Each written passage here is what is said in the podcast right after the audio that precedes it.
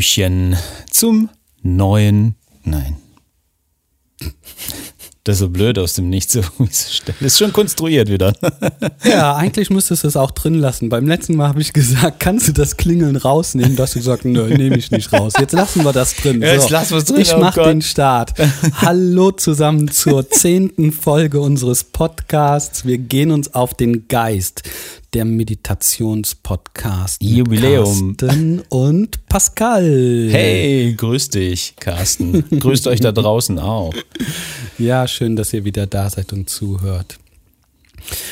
Ja, mein Lieber, die dunkle Nacht der Seele haben wir drüber gesprochen.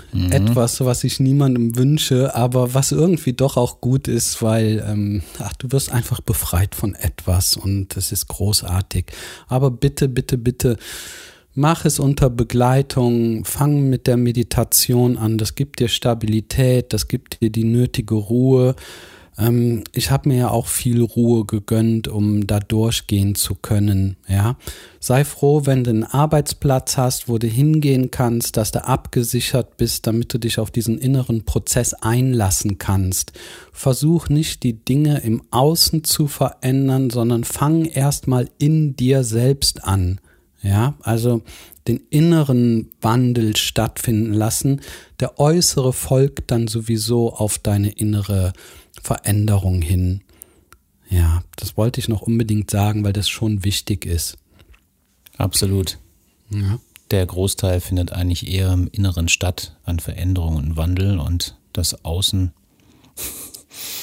Folgt dieser inneren Folgt dieser Einstellung, inneren, ja. Das merkt man ganz deutlich, wenn man ein sehr nervöser, hektischer Mensch ist, dann begegnet einem das ja scheinbar außen auch und man glaubt dann, dass die ganze Welt so ist oder dass die Welt hektisch ist. Dabei ist man in seiner ganzen Art mit seinem inneren Geist sehr hektisch und unruhig. Man muss das so erleben. Ich wundere mich manchmal darüber, wenn die Leute mir erzählen, Stau hier, Stau da, total viel Verkehr und manchmal fahre ich um die Mittagszeit oder zur Rush Hour irgendwo hin und es ist kein einziges Auto vor mir. Wirklich, ich muss da manchmal drüber lachen.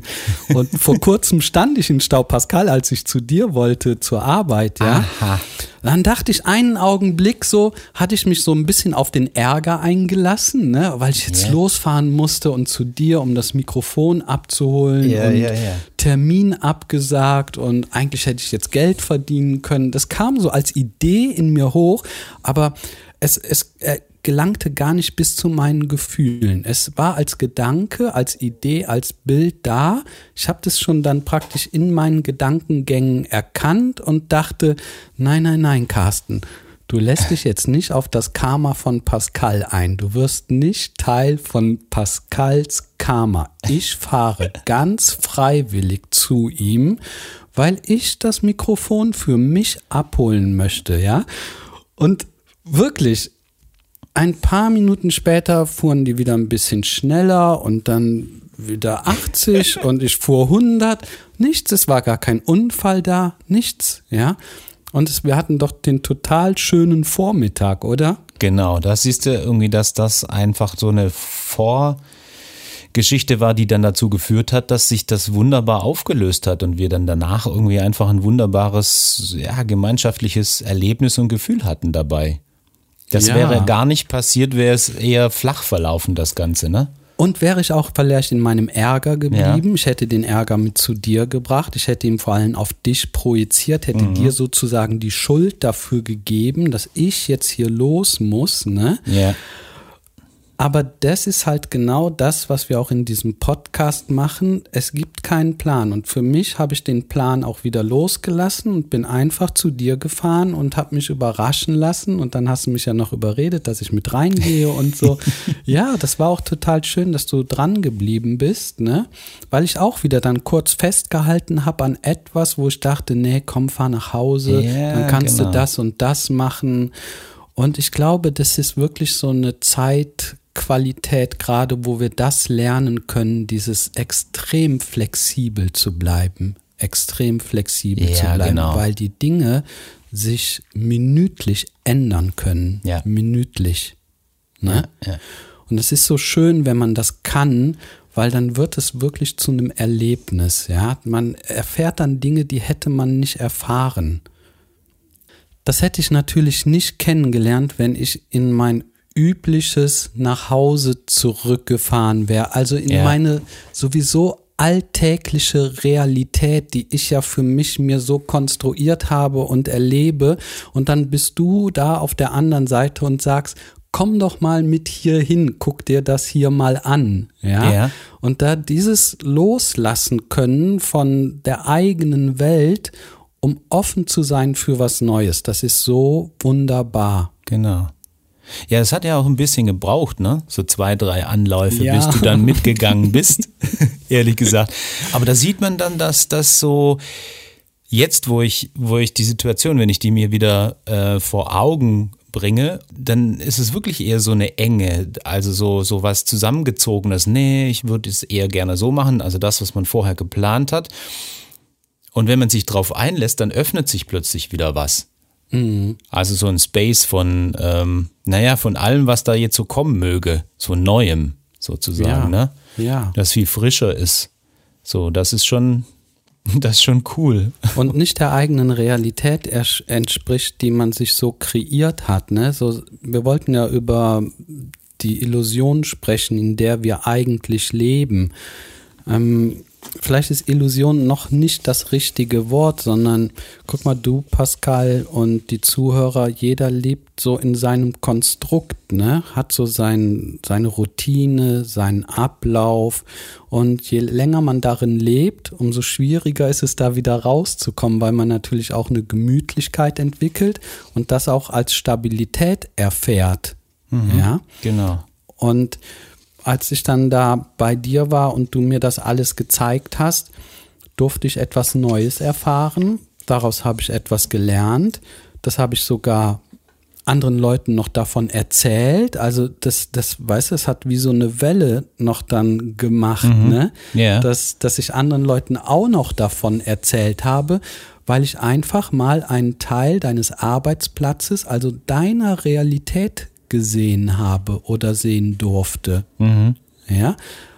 Im Vergleich zu meiner Realität lebst du ja ganz anders. Und Ja. wenn man jetzt mal für sich darüber nachdenkt, ja, wie viele Realitäten von anderen Menschen kennst du denn überhaupt?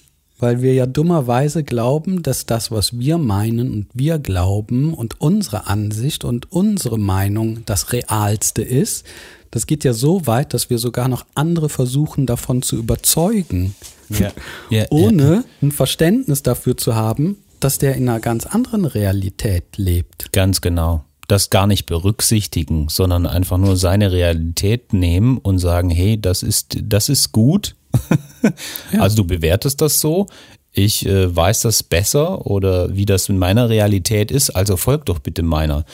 Genau. Was ja echt schon ein bisschen ähm, arrogant ist. Es ist arrogant, es ist total arrogant. Man Überheblich das, zu sagen, Überheblich. ja, ja. Das ist natürlich das starke Ego, ja, was so sehr glaubt, dass es Recht hat und natürlich mit die Dinge, die man schon so erlebt in seiner Realität, sie sind sehr real. Aber da draußen ist ja noch eine sehr große Welt. Und ich denke, der neue Zeitgeist ist vielleicht auch, dass man jetzt so langsam das Bewusstsein einer anderen Person mit einbeziehen sollte in einem Gespräch oder in der Kommunikation. Wo steht der andere überhaupt? Du brauchst ja niemandem etwas mitzuteilen, der nicht offen ist. Du brauchst ja gar nicht erst anzufangen, wenn der andere nicht offen ist, sondern du musst ja dementsprechend handeln, wie er gerade da so verschlossen ist, um es irgendwie hinzubekommen, dass er sich oder sie sich vielleicht öffnet. Ja? Genau. Aber an, wenn man das nicht gar nicht versucht oder mit einbezieht, dass die andere Person verschlossen ist, ja, dann stößt man die ganze Zeit aneinander, die ganze Zeit. Ja, und äh, im, im schlimmsten Fall identifiziert man sich selbst noch mit der Verschlossenheit des anderen, wird selbst also auch verschlossen Ja. und dann wird's richtig krass. Ja, das kann sich natürlich steigern bis zum Krieg, oder? Ja, eben. Kennt man ja alles schon, die ganze Geschichten. Und da haben wir schon in der Historie, dass man da eigentlich daraus lernen könnte. Aber ich glaube, häufig ist es einfach nur der Weg, wie. Wie mache ich das? Was ist denn da falsch? Mhm. Ja, wenn du auf der, auf der, ich sag mal, kognitiv oder rationalen Ebene unterwegs bist, im Ego-Verstand und gar nicht irgendwie gar keinen Bezug mehr hast, weil du ja nicht mehr die Referenz hast, wie es sein könnte, ohne dieses, ja, ohne dieses Ego-Denken. Ähm, dann ist es natürlich schwer, überhaupt was zu erkennen. Also Bewusstsein.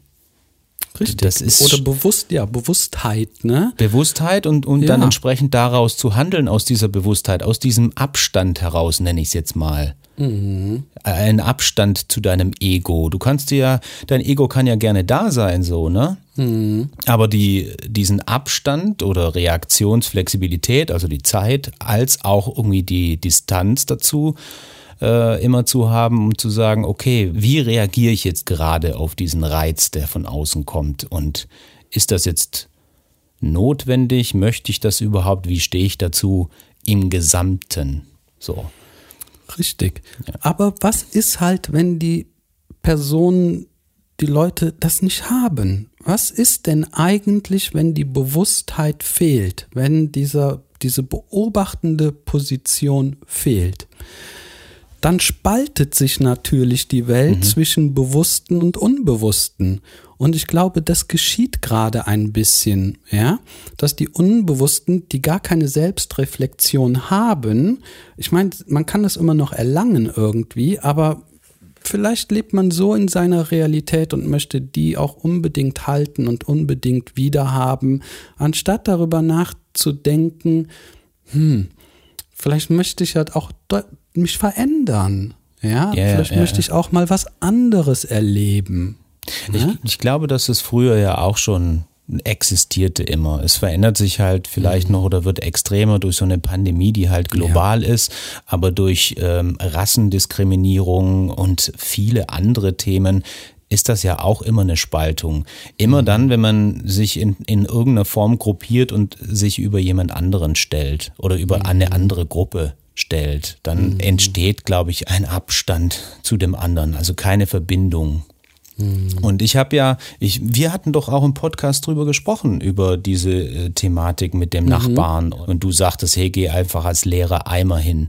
Mhm. Das ist doch ein, ein sehr gutes Bild dafür, äh, stetig zu versuchen, so zu handeln, ja, als, mhm. als Lehrer, als nicht gefüllte Handgranate irgendwie rumzulaufen. Mhm. So, wenn ich es mal jetzt extrem ausdrücken darf. Mit all ja. deinem, deinen Themen, deinen Ängsten, deiner Traurigkeit, die du jetzt hattest oder so, ne, viele, die halt so, ich sag mal, vielleicht unbewusst sind, die laufen die ganze Zeit so rum und beeinflussen dann entsprechend ihre Umgebung.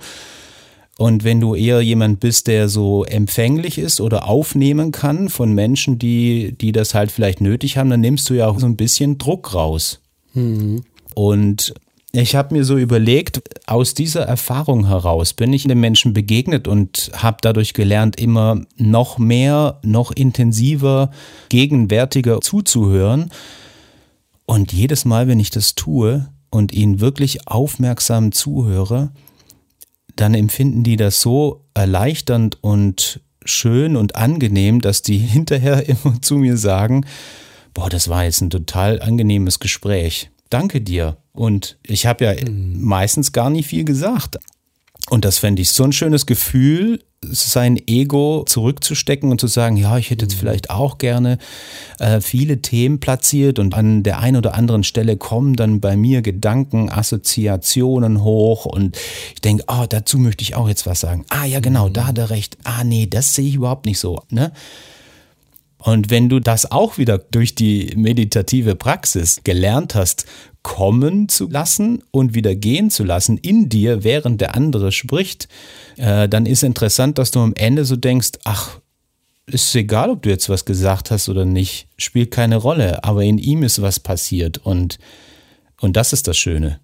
Ja, wir haben ja das Thema achtsame Kommunikation in der Meditationsausbildung, ne? Ja, genau. Wo wir sagen, dass achtsames Zuhören so wertvoll ist. Für uns bedeutet das so, wie du es ja gesagt hast, Du reflektierst über deine Gedanken beim Zuhören. Du merkst deine Selbstbezogenheit, dass du gern jetzt zu dem, was er sagt oder sie sagt, auch etwas sagen möchtest. Ne? Yeah. Und statt zu reagieren, haben wir diese Reaktionsflexibilität und lassen den inneren Prozess des Denkens und der Selbstbezogenheit erstmal geschehen und hören erstmal noch weiter zu, was der andere sagt, lassen ihm sozusagen den Raum. Ne? Und natürlich ist das für den anderen schön, Pascal, aber in dir geschieht ja auch etwas, weil wenn du richtig zuhörst, lernst du die Realität der anderen Person kennen Genau, ja. und bemerkst, wow, man kann auch so mit den Dingen umgehen. Ja, oder man könnte auch so mit den Dingen umgehen. Und das erweitert das Selbst ja enorm. Na, dazu muss man sich natürlich erstmal bewusst werden, in welchem Raum befindet man sich, ne? Welche Realität hat man sich erschaffen? Ist man überhaupt ein offener Mensch? Kann man überhaupt tolerieren? Oder sind da so wie bei mir damals so viel Traurigkeit und Wut und Ärger noch im Weg, dass man sich eher sehr viel damit beschäftigt?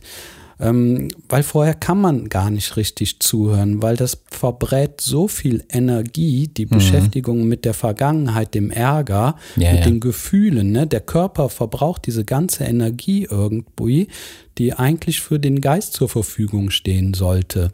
Ja, die Gedanken, ich meine, wenn die Gedanken ständig laufen, ist das ja wie, ja, wenn ein Motor ständig läuft. Ständig, du brauchst brauchst die ganze Zeit Benzin. Genau, und dein Gehirn verbraucht ja am meisten Energie. Und stell dir vor, der ist einfach ruhig, der Geist. äh, Es sind sind keine Gedanken da und ist einfach in seiner normalen Natur. Der Geist ist ja einfach wie, wie der Himmel im Prinzip, ohne Wolken. Eine klare Sphäre und nicht belegt oder befleckt, wie das der Buddhismus sagt, mit Phänomenen, sondern es ist einfach leer und klar. Ich meine, wir mögen doch auch irgendwie das Wetter.